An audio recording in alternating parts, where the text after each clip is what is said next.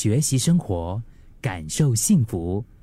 克敏的十一点这一刻，我们常常会透过跟别人的相处来察觉对方的情绪波动，然后呢，你就会可能给予对方一些支持的一些力量啊。可是有没有一瞬间，我们也会发觉，其实我们内心里面呢，就是我们自己的那个内在小孩，他也是需要一个肯定的眼神的。每个人都有自己的原生家庭，在原生家庭的成长过程当中，不知道你的经历是什么样的。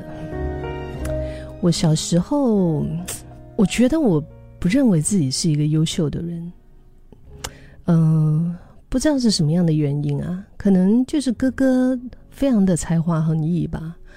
嗯，然后是比较心吗？还是就是家长会把比较多的重心放在老大的身上哦？然后我其实就 就不大，好像就虽然父母当然是非常爱我，可是我就会觉得。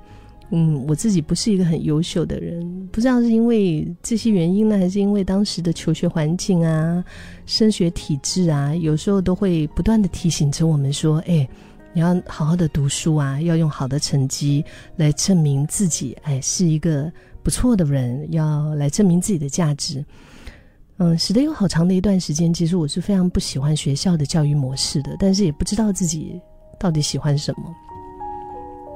然后后来，即便是已经成为大人的我，我们还是会真的就是无法跳脱这个世俗的期待，对吗？别人的眼光，然后呢，就是对你有期待的人的那些人的眼光，嗯，然后脑海里面偶尔有时候冒出来的一些想法。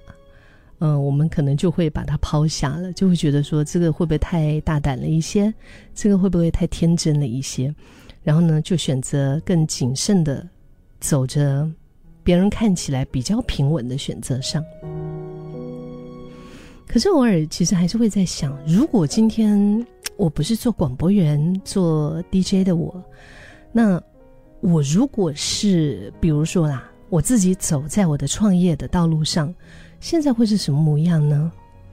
如果我选择的是另外一条路，现在的我的生活又会是什么样的模样呢？不过当然很清楚的就是，不管过去走过什么样的路，应该都不会白费吧？因为今天的我不也是就是从过去的那一些各种经历当中，我们把那些当做是养分，就灌溉成为了今天的自己。虽然直到现在。我还是一样，就是我不觉得自己是个优秀、足够优秀的人呢。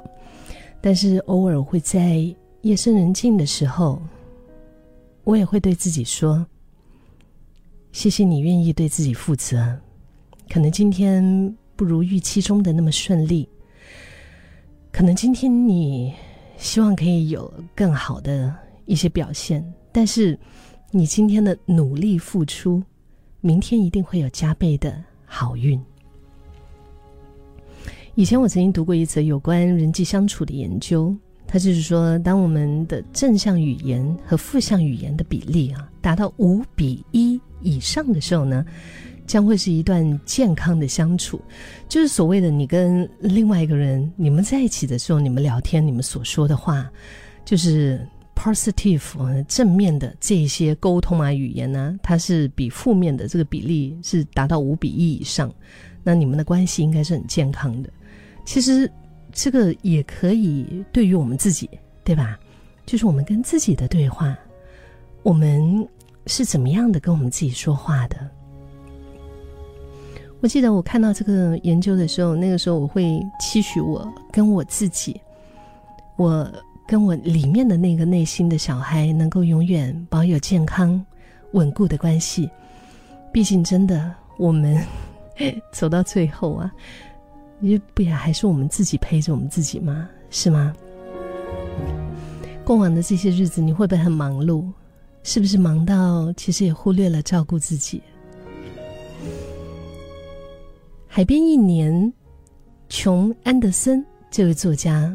他的这部这本作品哈，里面他有一句话，他就说：“我们用前半生努力的让自己变成一个成年人，也许后半生，我们应该学习怎么样做一个小孩子。